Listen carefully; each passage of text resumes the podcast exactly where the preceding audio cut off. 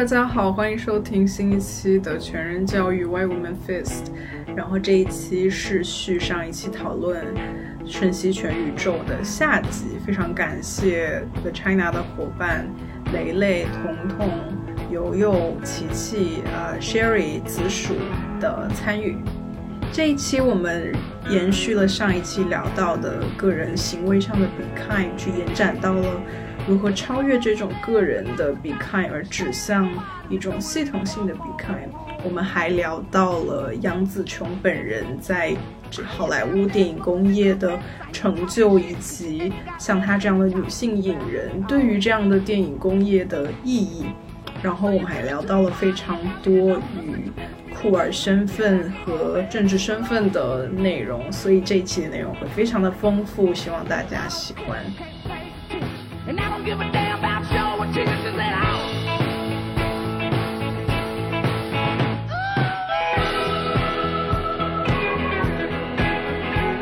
他其实后面贴上的那个眼睛的贴纸，我觉得其实他就是同理心和同理心和共感吧。然后这种同理心以同理心为基础的共振和共感以及相互连接，也是无论是说我们说非暴力还是说 abortionism，它的一个共同的内核。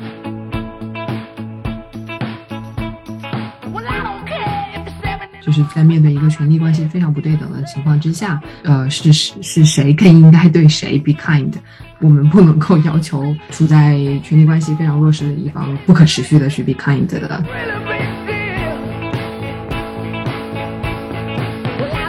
论是作为一个少数族裔，在在这种移民遭受的不公中，还是作为一个嗯性少数者，在这种异性恋霸权。遭受的不公下，还有还有一个政治意见者，在这种我我觉得是全球右转的这种这种政治生态中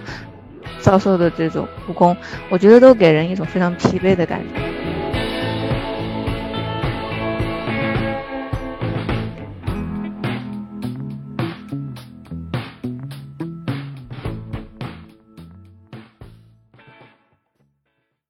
刚刚就是雷雷和彤还有琪琪他们谈的事情，其实让我想到了，就是我原来哈觉得最后 Evelyn 接纳了女儿的那个 Joy 的那个性向，是因为她在另外一个宇宙里头也是一个女同性恋，就是在那个像热狗手的那个宇宙里面是个女同性恋。但是我我忽然想明白了，就是说其实不仅仅是热狗手的宇宙，而是他最后那个 Joy。就不 Tubaki 不是把它塞到了的那个黑色的 bagel 里面嘛？然后是我觉得是他在那个黑色的 bagel 里面感受到了、同理到了女儿，就是女儿她经历的那所有的那些虚无和失望，就是那个 bagel 其实就是虚无，就是他他的女儿在，就是由于她的性别、她的性向、她的这个作为移民二代的身份。他处在一个，就是我们可以看到那个华人社区，其实非常像法拉盛嘛。他不在一个优势的社区里面，他种种的这种社会的不利条件里面，就是形成的这种创伤和虚空，还有不被承认和接纳的感受。我觉得就是所有的这些形成的那个黑色的 bagel。然后他的那个信徒为什么也是黑以 bagel 为那个 logo？就是因为他们的信，他们的所谓他们的 belief，就是那个人生的虚无，就是那种呃，在所就是很多青年亚文化也是在这个根源上形成的嘛。就是或者说亚文化的社群，就是我们不被主流所承认，我们的感受不被主流所看到，我们只能自己去在 underground 抱头取暖，就是这种感觉。所以的话，我觉得其实这么一讲的话，它有它不仅仅是母女关系，它可能也在影射的一种，比如说处于很多不利地不利弱势处境的青年人啊，他们的一些处境是怎么样的？对，所以我就在想，其实不仅仅是因为他经历了一重宇宙，是他有女同性恋的生活，而是他看到了他女儿在这个。嗯，人生里头所经历的，在多重宇宙里头所经历的那种虚无和空虚。他那个香肠手宇宙的那个，他的那个 partner 其实就是那个税务官，我觉得这个还挺神奇的。然后，其实我想说，就是我看的时候，我其实更多的是把我自己带入那个杨紫琼那个角色，就过去的这些选择，如果我要是改变的话，会不会就完全不一样？所以我就。特别能够看这个电影的时候特别有感触。她一开始就是她老公那个角色，然后感觉是有一点符，就这么说有点奇怪，但是感觉有点符合，就是那种东亚男性的那种那种刻板印象，就是也并没有很高大强壮，然后也感觉稍微有一点。就是有一点点女性化的那种那种感觉，然后也就是看起来好像也有点呃畏畏缩缩，但是就是我觉得他的这个角色，就是一开始我会觉得，哎，为什么会有一个这样的角色？但后来随着剧情的发展，就发现其实其实不是这样的，就是他其实也有靠自己的处事方法。然后他后来跟那个 Emily，就是我也在用自己的方式去 fight，就这个转变让我就是。印象很深刻，然后我觉得还处理的挺好的。谢谢那个呃，有个刚刚在群里面不什么群里面，这个 chat box 里面分享的这个文章，对他是在我刚简单的浏览一下，他在他的标题是说这个。废除家庭不是关于结束、终结爱和关怀，然后它是关于就是延伸到每一个人。呃，虽然我还没有仔细读，但是我就想到说，为什么一个点是我我能够理解说，当大家看到就是一部电影，然后它它是主要主角还是家庭成员，然后它呃里面可能描述了这样一种。有毒的爱，然后有毒的关系，然后再就是走向了某种和解，然后大家会很容易可能被就很容易被那个有毒的那个关系的那一部分 trigger 到，然后并且可能还有就是被被这种可能很多国产的电视剧或者是电影或者是很多文化产品里面会有那种，就是他要把某种观念然后强加在你身强加在我们身上，然后就是会有这种。呃，一种我我觉得大家的某种抵触情绪，或者是就以至于我不是说大家，我不是说针针对某一个具体的人，我说就是这个这个观点还蛮普遍的，就是确实很多人会觉得这个电影他们看不到这个 be kind 的这个可能性，然后他们会觉得这个这其中最后的那个和解是虚假的。我觉得可能真的是跟环境是有很大的关系的，就是确实在大家在大环境中感受到的爱和支持太少了，然后那种支持性的网络那种社群是。有爱的社群是非常非常稀少的，所以我可以理解为什么就是这个电影里面就想要传达的一些观点是没有 reach 到国内的观众的。我之所以觉得游游那篇文章说的很有意思，是因为也是对应到说，当我看这部电影的时候，我会觉得说，呃，他因为主角是家庭，然后他就要。他他就讲的只仅仅是家庭内部的和解，他其实很重要一点，其实就是社区。他的 be kind 绝对不仅是对于家人的，其中很重要就是让真正让 Evelyn 发生转变的一点是，他们当时在那个洗衣店里面本来过新年，然后但是因为 Evelyn 呃没有去提交那个重新提交那个税务的报告，他然后那个税务税务局的官员就过来了嘛，然后呃就就要处理他们，惩罚他们，然后但这个时候那个她的丈夫就。跑出来，然后去跟人家说了几句好话，然后可能这个税务局官员就放弃了，去再给了他们一些多的时间。然后那他的这个 behind 的就就是延伸延伸到了家庭之外的，他其实是在对很多其他的人也是报以善意的，包括 Evelyn 去打斗的时候，他面对的也绝对不仅仅是他的家庭成员，而是每一个不认识的人。但是他因为他有他这样一个超能力，所以他能够理解到这些人的需求。他们想要得到的爱是什么样的？然后他给了他们，就是他绝对是超越家庭的。对我只是想指出这一点。然后这个也跟悠悠在发的那篇文章里面提到的这种爱是跟 community 是非常相关的。对，跟你在生活中接触到每一个人可能都是有关系的。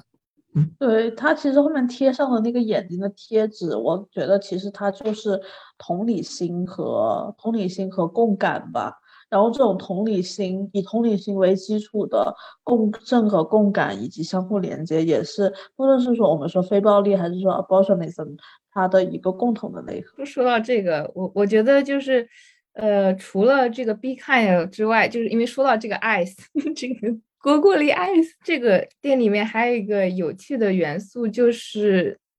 就是神经病。就是 Evelyn 其实一开始不理解神经病，就是就是不理解 Women 他的一些行为，不就是给什么洗衣机啊贴这个眼睛，给这个洗完的衣服贴眼睛，灯笼上面也要贴眼睛，呃，什么扫帚上面也要，就是他觉得他觉得他觉得 Women 就是很神经病。然后其实这个电影里面有很多神经病的元素。对，但是在这个电影里面都很和谐，我觉得是很了不起的一点。就是我觉得之所以 Evelyn 还有包括很多人，还有很多对这部电影非常不满意的人，有一个原因，就是因为他们的就是生活真的被各种各样的事情所困扰、所烦怒，然后呢，他们没有办法抽。出任何心力来去去看到生活一些小事情或者一些外意的事情，或然后他没有办法去 appreciate 这些一些童真、一些可爱的东西，他们会觉得这些东西就是完全没有必要，很很奇怪，你为什么要去做这些很没有用的东西，没有办法带来任何收益，只是让你啊哈哈一笑的东西。一开始 Evelyn 是没有办法。去理解的，就是这个这个电影创造了一些危机，让 Evelyn 去注意到一些事物，她有了更多的体验不同的生活的这个机会了之后，她发现就其实也没有必要那么 serious，没有必要一直苦兮兮，就是她也可以用不同的角度去看待曾就是曾经 Women 做的一些很奇怪的东西。对啊，就是生活当中其实。还是会有一些有意思的东西在的，所以，我我觉得就是除了 be kind 之外，你还要善于去发现一些好玩的一些神经病的东西。然后，除了这个之外，我我还注意到一点，就是一开始那个 women 他第一次出场，呃，就是这个 alpha women 第一次出场打架的时候，他用的是那个 fanny bag，就是是那个腰包。去打架，然后腰包上还挂了一个小居居，就是那个那个东西，可能在 Evelyn 可能一开始看就觉得你这个人真的很婆婆妈妈，挂那么幼稚、那么丑的包，还挂一个小猪，你这个人真的很神经病。但是那个小包包它其实是可以去去救命的，就是 Women 耍那个 耍的很好。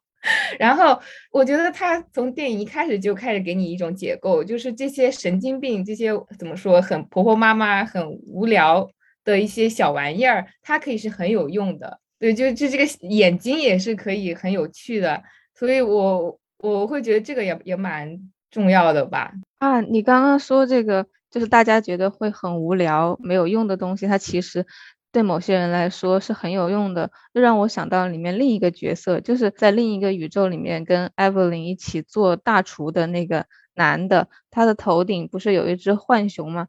哦，但是浣熊在一在在一般的那个西方文化中，它不是一个特别善良的动物，它它出现一般都是说它是一个有害的动物，它会它会翻进你的后院，然后抢劫你的厨房什么的。浣熊可能对于那个人来说是他最亲密的伙伴，甚至是成就了他事业的一个伙伴。我我觉得就那个时候他们的关系其实出现了一个变质和飞跃嘛。就一开始的话，其实他是因为。嫉妒，所以就是揭发了那个男的是被浣熊，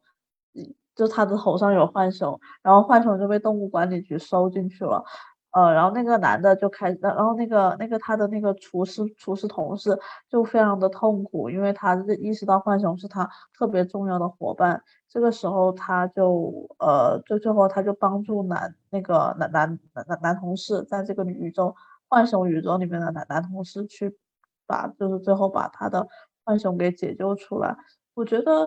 呃，好像从这里开始，就是他在经历这个多重宇宙的时候，就他也在改变他自己作为最开始就在在那个最开始最初始的设置的那个宇宙里面那样的一个人了。尽管最后他回到了那个宇宙，但是他已经 no longer that person anymore。我觉得那种就是既是又不是的感觉。虽然说他好像也也比较符合这种，就是这种好莱坞的英雄电影的设定吧，就是英雄经过一个旅程之后再回来，但是的话呢，就是他作为一个女性的中老年的英雄形象的出现，而且在这个过程中用同理心去同理了别人，我觉得是，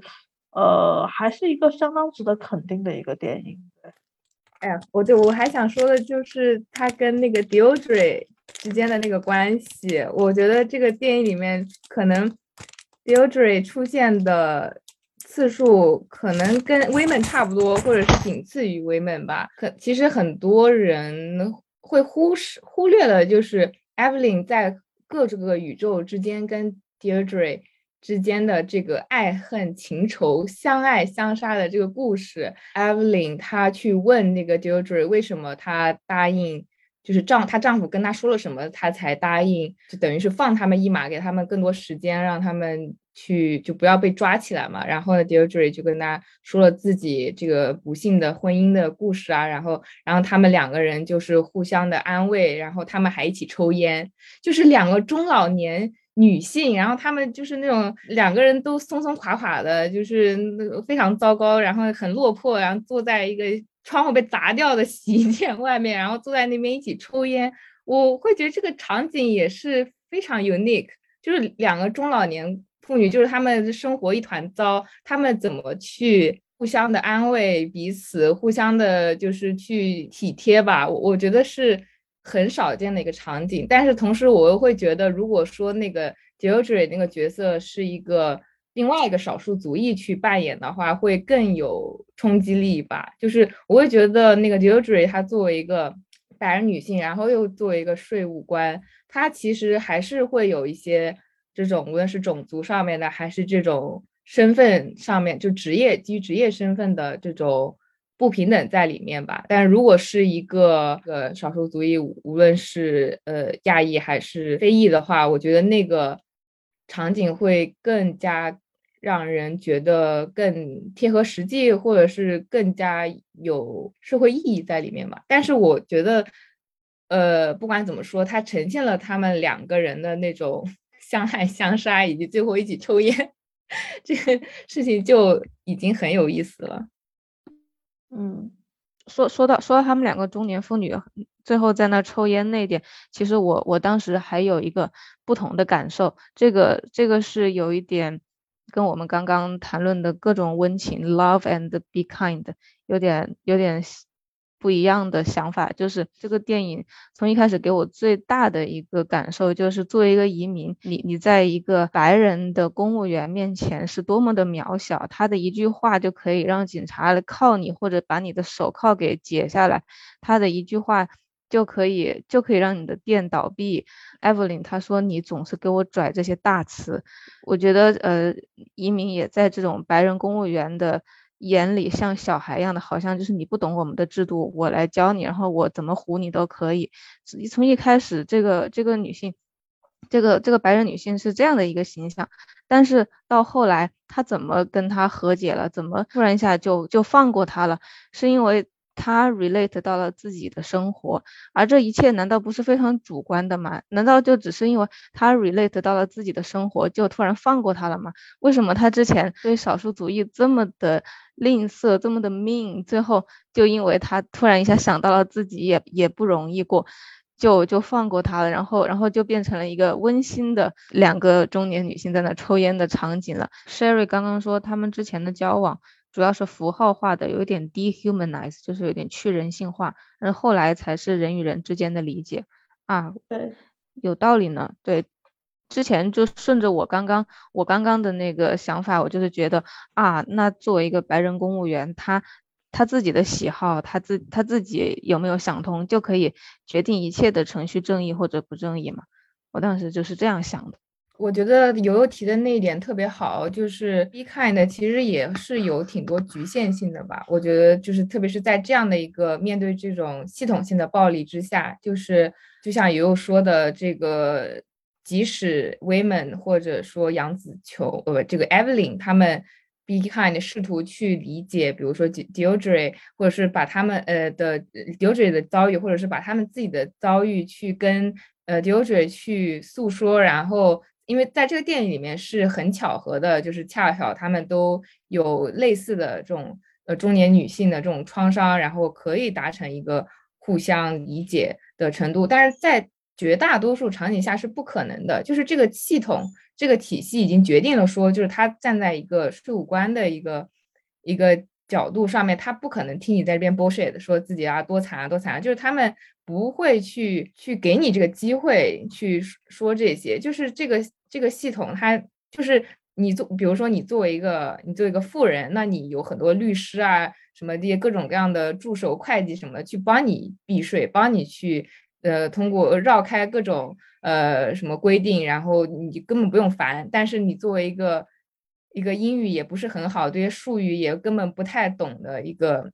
一个一个移民，然后呢，你你人家首先就已经把你当做了一个潜在的罪犯去对待了，然后就是你怎么去 be kind，或者说他作为一个税务官，他 be kind，他去听你去怎么说，就是反而可能会被这个。体系所惩罚，就是无论是这个税务官也好，他如果去给你很多的呃时间、更多的机会去解释，那么他是不是会被系统认为他没有在好好干活？然后你你的这个什么业绩不达标，或者是怎么样，那个什么 KPI 什么等等之类的。然后呢，你作为一个少数族裔，你也没有没有这个词汇，没有这个语言去诉说。然后其实这个这个问题。是很困难的。那么，我觉得就是说，仅仅是个人的这种逼看的，而不去指向这个系统的这个暴力的问题的话，它也是不太能够达到说像电影呈现的这种情况的。对，所以，我我觉得尤说的那个特别好，就是还是一个对系统问题的一个一个缺失吧。再进一步的说的话，就是这个电影所呈现的，好像说 Evelyn 有。数千种选择，但是其实我们都知道，你作为一个你你作为一个移民，你其实真的没有那么多选择，就不是说你你做出了呃，就是你每个人的机会都是均等的，就就可以活在一个什么更好世界，就是啊什么你去你去抛开家庭，然后呢你去呃在社会上面闯荡，你就可以过更好的生活，其实也不是这样子的，就是在这个情况下，你怎么去？面对自己的处境吧，对，对，我觉得雷雷还有对，就是还有会，就是对于悠悠前面提的那点的回应讲的特别好。呃，我当时看完电影，确实在思考的一个问题就是，嗯，这个 be kind，还有就是看到一个好的可能性这一点是在什么情况下才能够去讲的？就是他肯定是要跟这种系统的压迫，然后。就是在面对一个权力关系非常不对等的情况之下，呃，是是是谁更应该对谁 be kind？我们不能够要求处在权力关系非常弱势的一方不可持续的去 be kind 的，就是只有他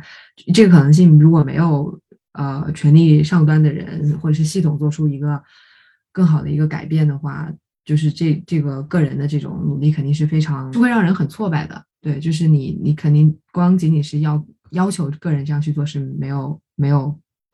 没有用的，对，就是这这也是为什么我不会觉得说，OK，电影它给我们呈现了，然后我们就有权利要求身边的人，他绝对不是在让我们去要求身边的人去避开的，可能就是一个你自己可以在跟这些周围呃人相处当中去追求一个好的可能性，但是另外一方面，如果是在一个权力关系不对等的情况之下，可能还是需要去指出系统的问题，然后。需要就是去通过之前跟人创造的这种连接，去对抗这种系统的不公和就是他给你带来的压迫。有人还想聊聊什么别的话题吗？我感觉我们一直在聊就是什么什么关系啊，什么嗯之类的角色，或者对大家不知道有没有什么别的？我想说，我我特别能够 get Sherry 说的，就是。就是觉得我天呐，能够在大荧幕上面再看到杨紫琼贡献精彩打戏这一点，就 我就真的就是要 泪流满面，就真的太不容易了。因为就是我觉得距离上一部她比较优秀的武打片《卧虎藏龙》已经过去了二十二年，二十二年啊，姐妹们，就是你人生有多少个二十二年？就是。他坚持到现在，他在好莱坞就是，呃，坚持到将近六十岁，他还能够贡献出，就是他有这样的机会去展现自己的，在就是二十岁以来吧，应该是二十岁以来，就是他学到的所有的一切，在这个无论是香港的电影工业，还是在好莱坞的电影工业，他所获得的一切的一切，他。精彩的呈现给你，而且是在怎么说？这两个导演他也不是多么出名吧，但他能够信任他们，然后去做出这样一个大胆的决定。就这这绝对不是一个很主流的电影吧？它里面有很多呃一些可能没有办法被主流电影接受的东西，也是一个在英国是一个十五加的一个，就是十五岁以上才能观看的一部电影，就是它在世界电影。呃，业电影工业它已经有这样的成就，但是它并没有止步于就是《卧虎藏龙》之后的那样的一个一个成就，它还在不断尝试这种新导演，然后这种呃奇奇怪怪的 电影，然后还能把自己呃这种悬疑甚至恐怖，它对它什什么都能够展现出来。就真的很很不容易，然后他的那些武打，就是大家能够看到是他真的在打，他不是他他有很多电影是跟这个武术指导他们一起聊，然后一起做出来的，他不是像其他现在这些呃武打电影，就是就是各种替身啊、特效什么的，就是他还在去去去亲自去做，就很了不起，而不像什么像成龙啊，就这些。嗯，有这么多的资源，有这么多的 fame，但是他们还是在不断去复制一些很很烂俗的东西。对我我，而且他也没有落入这种呃民族主义叙事，他还在去去做这些很小众的这些尝试。所以我会觉得，就是这种女性影人他们的坚持，他们的。付出他们的尝试就很了不起，就是与之相比，那些跟他同样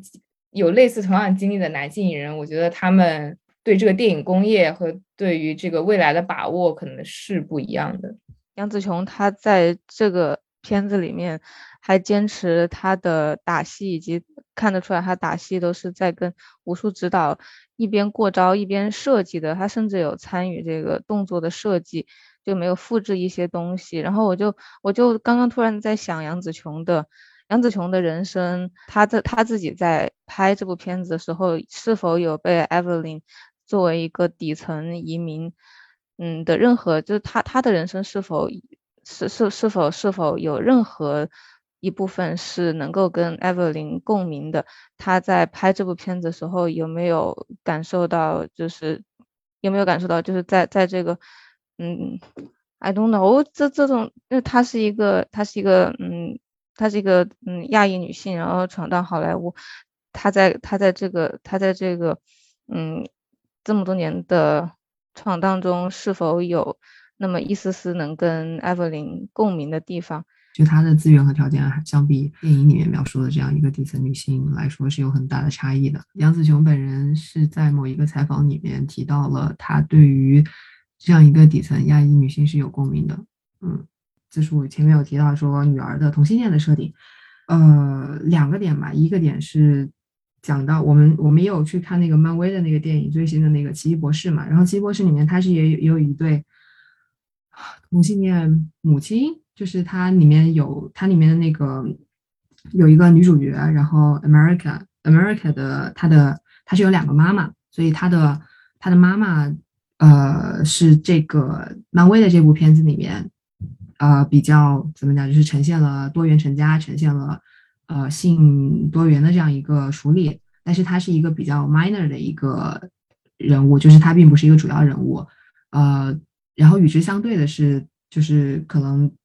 一个更加小成本的一个商业电影，并且是以亚裔为中心的，他好像就是作为一个更边缘的一个一个电影电影。呃，他能够去，他能够去，他把这个同性恋只就是作为主角的一个身份认同，然后放在电影之上，他所他所承受的这个社会压力是更小的，就是就是就是确实，如果是在漫威的漫威的这个题材里面，他放他他把主角设置设置成同性恋，他可能遭遭受的这种打压，就是反对的声音，呃，就是美。比如是在美国那边的话，可能有很多宗教和保守团体，他们可能会有更多的这种对于这个电影的反对，因为它也是因为它更能够被看见，它传播的更广，呃，就是会有这样一层差异在里面。对我会觉得说，这个电影它的受众、它的主、它的这个设置上面的一个边缘，是让它能够去，嗯，承受了一些更激进的一些呃设定吧。对，呃，这是一点。然后另外一点是。我还没想清楚呢，就是我我就是就是就是说，就是从这个角色角色出发的话，我觉得是有更多的可以聊的。但是，可能就是说这个女儿她的同性恋身份，然后她她在她她的这个面对的代际的呃不理解或者是不被承认，嗯，还蛮还还比较就绝对不仅是在东亚的家庭里面会出现，然后肯定是好像是一个比较所谓的普世的一个一个困困境，对，或者是普世的一个问题。呃，我也想回应一下紫薯提的那两个问题。然后，其实这个电影它也是一个酷儿或酷儿出柜电影，Joy 也好，还是 Joe Tobacco 也好，他们走向这个黑色 bagel，它我觉得是一个很强烈的自杀的一个意向。而且我觉得演员真的也表现的特别好，就是他的那种。伤心、失望、绝望，那种痛苦，那种不甘，但是呢，又又很矛盾，不知道该怎么办，又很彷徨，那种失望，就是啊，那演员表现的很好，就是他很想要去通过自我毁灭来达到一种解脱，但是他又很不甘，希望母亲能够理解我，这样我觉得是是很很很普遍又很典型的，就是在这个。呃，同性恋家庭，或者说在这个呃酷儿这个家庭里面，就是特别是青少年，呃酷儿群体，他们很面临的很现实的问题。而且我们也都知道，就是性少数群体他们在青春期就是自杀的概率是很高的，就是因为遇到的这种来自家庭的不理解和这种控制和打压，真的非常的多和普遍。所以我觉得这个电影其实。呈现的是很很清楚的，然后包括这里面那种反复和拉扯，就是我觉我记得很清楚，就是 Joy 跟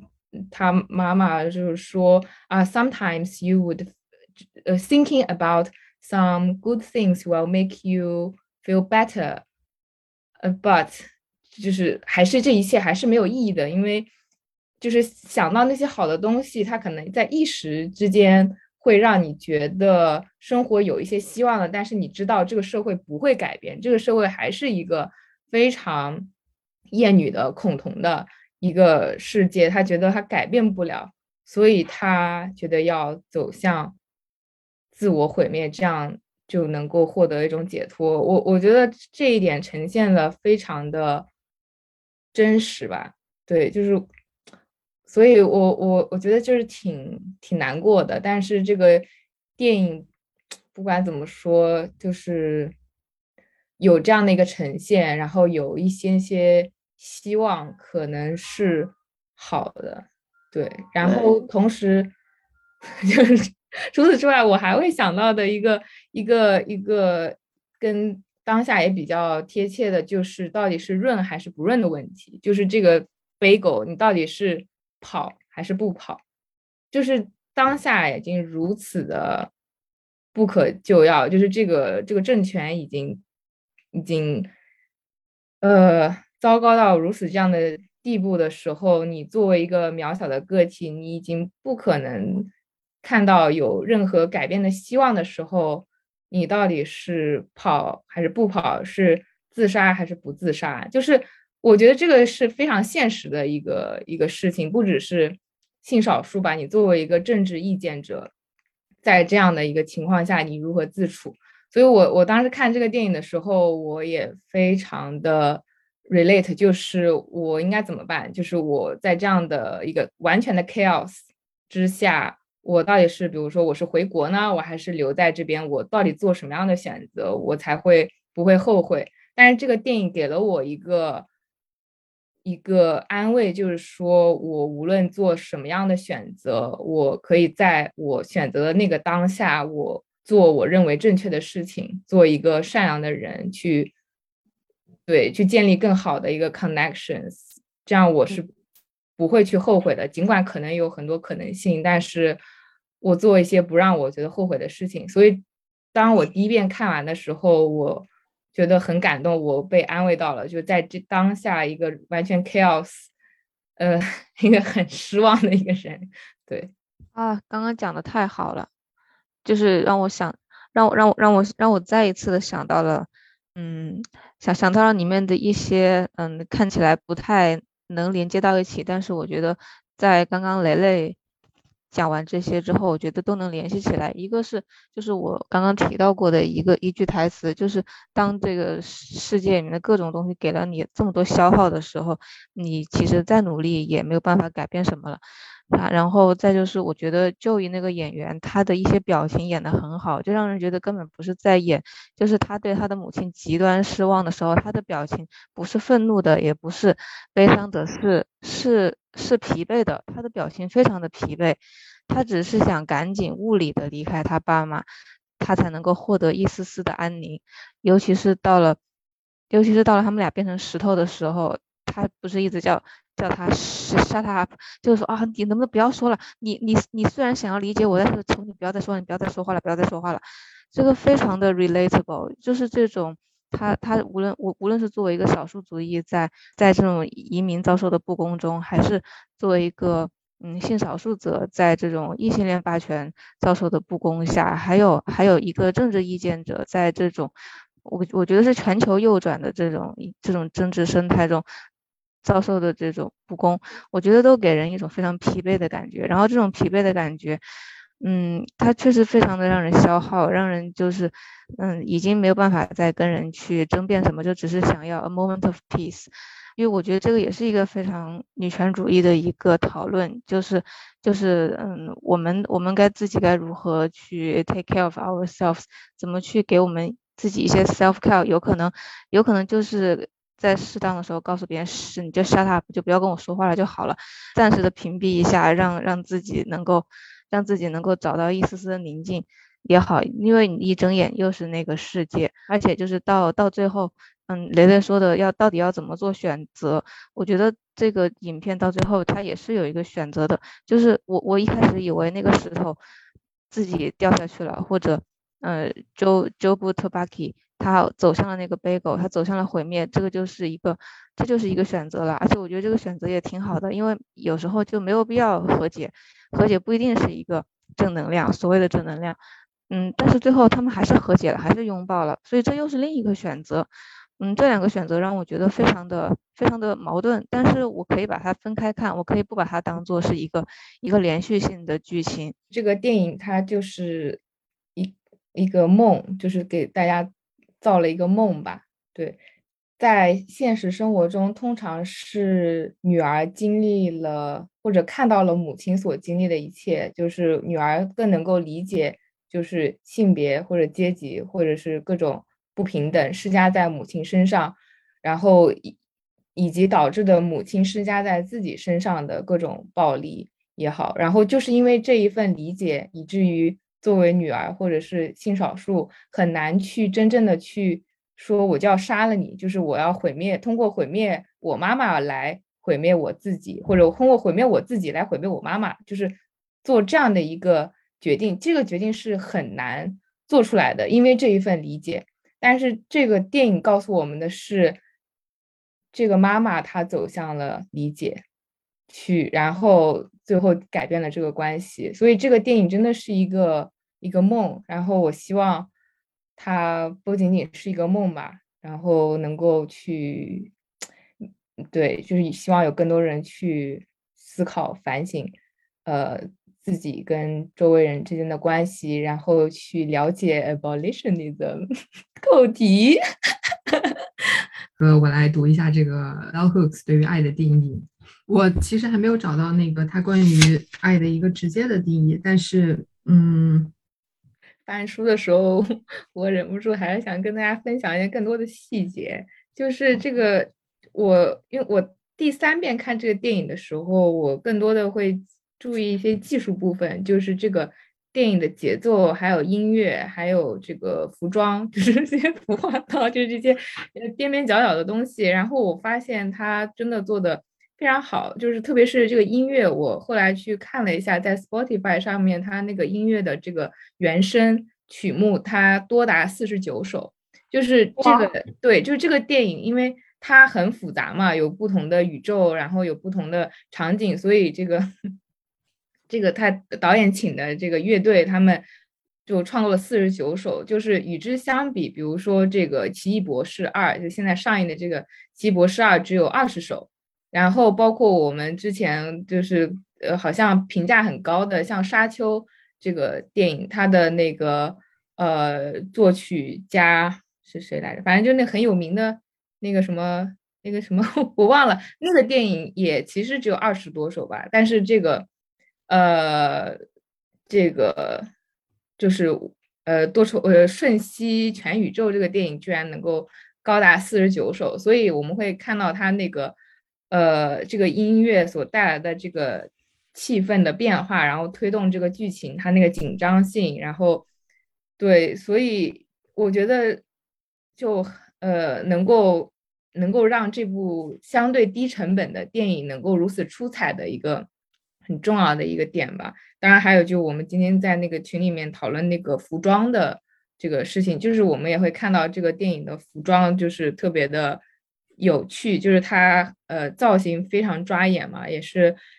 我会觉得那个选的这个造型师还有服装师也是非常优秀的一个日裔的，应该是一个日裔的呃美国人。对，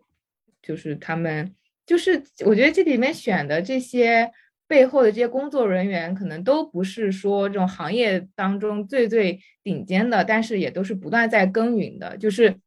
这个电影之所以能够现在出现，它是。积累了很就是几十年，就是这些很这些呃亚裔的这些电影人，他们呃终于有了这样的机会，然后有这些经验，然后才能够去创作这样的电影，然后同时也都被这个杨紫琼这个嗯 影坛亚裔电影女坛呃什么大姐大电影人所汇集起来，就是无论是这些舞指也好，还是这个。呃，服装或者造型师，他们在受采访的时候都说，就是能够跟杨紫琼合作是他们这种非一种 honor，所以他们都很敬业。当然，他们本来可能就很敬业，但是又因为这个 icon 在这边，就更加的呃想把这个事情做好吧。所以我会觉得这个电影能够现在出现，就是有有很多巧合，但是也有很多的必然。但这肯定也是归功于这么多的。优秀的亚裔电影人的坚持吧。对我啊，今天的今天的最佳主播蕾蕾，我觉得我说的特别特别特别像一个什么 seminar 什么之类的。但彤彤，我说了这么多，你终于找到没有？我我找到了三，就是有三个部分，就感觉还比较切题的。呃，其实其实这三段，我我觉得就是大家最好还是要去读这个。冲我们观众说哈，就是最好还是要去读这个，呃，Bell Hooks All About Love 这个整本书，肯定会非常有启发的。对，就是这个强烈推荐，强烈推荐。呃，然后这里分享的话，可能就是一个是 Bell Hooks 自己很认可的一个对于爱的定义，呃，是来自于一个我不太确定他是白人还是黑人还是什么样，反正是一个，但他是一个男性。然后他对爱的定义是。the will to extend oneself for the purpose of nurturing one's own and another's spiritual growth。所以他这里讲的是，呃，能够就是延展自己，然后来去呃滋养自己的，或者是另外一个人的呃精神上的这样一个成长。就这个确实是很多很多，嗯，就是家长的关系啊，或者是就是彼此的关系里面是很难见到的。对这个。我觉得他确实是讲的非常好。另外一点是 Bell Hooks 自己的一个解释里面提到了很多爱的元素。嗯，To truly love, we must learn to mix various uh ingredients: care, affection, recognition, respect, commitment, and trust, As well as honest and open communication. 真正的去爱的话，我们必须要呃，融合所有的这些不同的元素，包括关怀，呃，affection 怎么翻译？在这里，就也是一种喜爱啊。Anyway，这个，不是你，你刚刚说的是什么？我我是不是听错了？Care, affection, affection 好像确实一般是是 affection，对 affection。要怎么理解？这个悬之未解。呃，承认这个尊重、承诺、信任，还有诚实和公开的交流啊，这些也都是很难在在一个有就是比较有毒的，像控制欲很强的这个家长里面很难看到的。呃，然后他还有一张是专门在讲，哦，我看到也有补充的说，affection 是 a feeling of liking and caring for someone or something。呃，对，可能就是一种钟情。可能就是，我觉得它是跟其他的有一些重复的，就是一种关怀，对，关怀和喜爱，关怀和喜爱。好，然后最后一部分是他在讲，是一一章专门跟呃儿童童年相关的呃一个章节里面是在讲 justice 这件事情。呃，它的最后一个部分是在说，love is as love does，and it is our responsibility to give children love。When we love children, we acknowledge by our every action that they are not property, that they have rights, that we respect and uphold their rights. Without justice, there can be no love. 对，这个说给所有的这个父母或者是会成为父母的人，呃，就是爱，就是，哎，就是我们是我们的责任要给予孩子们爱。呃，当我们爱孩子的时候，我们要承认要通过我们的每一个行为来承认，他们不是这个，呃，不是我们的所有物，他们不是一件物品，不是我们我们所占有的东西，他们有权利，我们要尊重和来维护他们的这样他们的这些权利，他们有权利得到我们的关心，得到我们的承认，得到我们的尊重、关怀、呃信任等等。如果没有正义的话，就没有爱。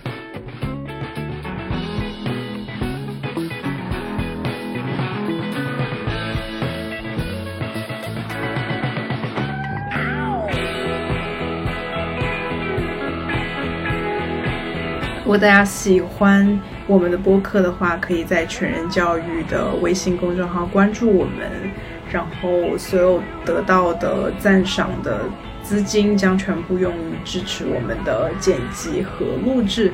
然后也欢迎大家在各大流媒体平台关注我们，收听我们的节目。然后，如果大家对 The China 的活动感兴趣，也欢迎大家关注 The China 国中道音的微信公众号、Instagram 或者是官方网页。谢谢大家对我们的支持，下期再见。